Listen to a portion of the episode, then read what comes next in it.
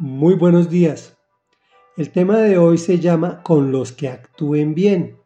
Y pido disculpas porque ayer había dicho que no, iba a dividir el capítulo 19, pero finalmente sí lo dividí en dos partes y esta es la parte final del capítulo 19 del segundo libro de Crónicas. En contexto, el rey Josafat, quien agradó a Dios y por lo tanto Dios le dio mucho éxito, se enredó en una guerra donde el Señor le anunció el desastre y sin embargo participó, pues estaba involucrado su suegro el rey de Israel. Cuando volvió a Jerusalén el vidente Jehú le dijo que el Señor estaba muy molesto con él por ese actuar, pero que sus actos anteriores se los iba a tener en cuenta. Como hombre espiritual entendió que de la misma forma que el tiempo enfrió su adoración al Señor y Dios Todopoderoso, el pueblo se encontraba igual.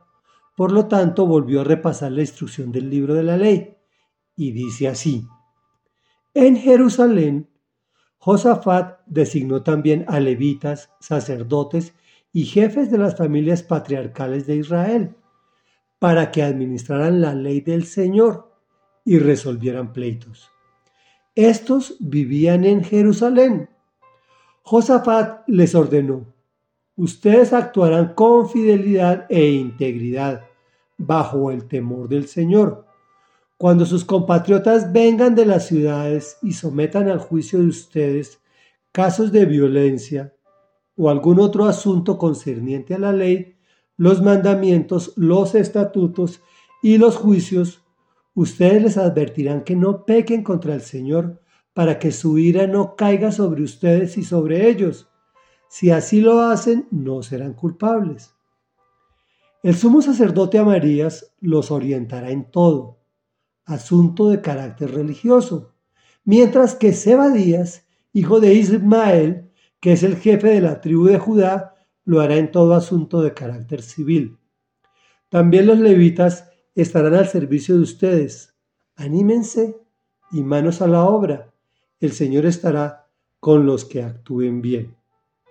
Reflexión.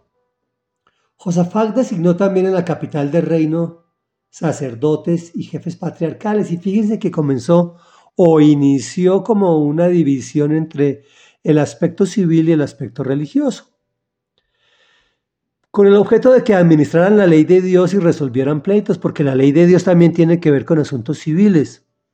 La ley, mejor dicho, Dios tiene que ver con todos nuestros asuntos. Cuando votamos por alguien, nuestra posición tiene que ser espiritual, nuestra posición no puede ser material si somos, mm, si nos llamamos personas que creemos en Dios. Es la misma forma como debemos resolver nuestros conflictos, no como nuestras emociones o nuestros intereses dictaminen, sino bajo las premisas que Dios estableció en su palabra, a veces generamos una dicotomía entre la iglesia y, nuestra vida civil que no es así. El Señor Jesús vino a enseñarnos a vivir, no a enseñarnos a ser religiosos, todo lo contrario. Él quitó toda religiosidad y dijo, ustedes tienen que actuar de esta forma. Y nosotros lo hacemos. Es bien difícil, ¿cierto? Pero cuando no lo hacemos y se nos presenta el problema por no haber acatado su mandato, la complicación es mil veces peor. Incluso hasta nos puede llevar a perder la vida. Finalmente, el rey ordenó y es perfectamente actual. Anímense y manos a la obra. El Señor estará con los que actúen bien. ¿Será que podremos actuar bien? ¿Será que podemos perdonar? ¿Será que podremos amar? Es bien difícil incluso hasta con nuestros seres queridos, por eso es mucho más fácil la violencia y la guerra. Ni se diga con los extraños. Poner la otra mejilla, hacer la paz con todos, dar de comer y beber al hambriento y al sediento, esto solamente enunciando algunos. Mejor oremos. Padre de la gloria, amado Rey Dios, que estás en los cielos de los cielos de los cielos y que eres santo, santo, santo. Hoy venimos a ti, Señor, porque queremos actuar con fidelidad e integridad, bajo el temor tuyo, Señor, que sabemos que el temor tuyo no es tenerte miedo a ti, es tener miedo, es tener temor a que te separes de nosotros, que tu presencia se aleje de nuestras vidas y nosotros quedemos a la deriva.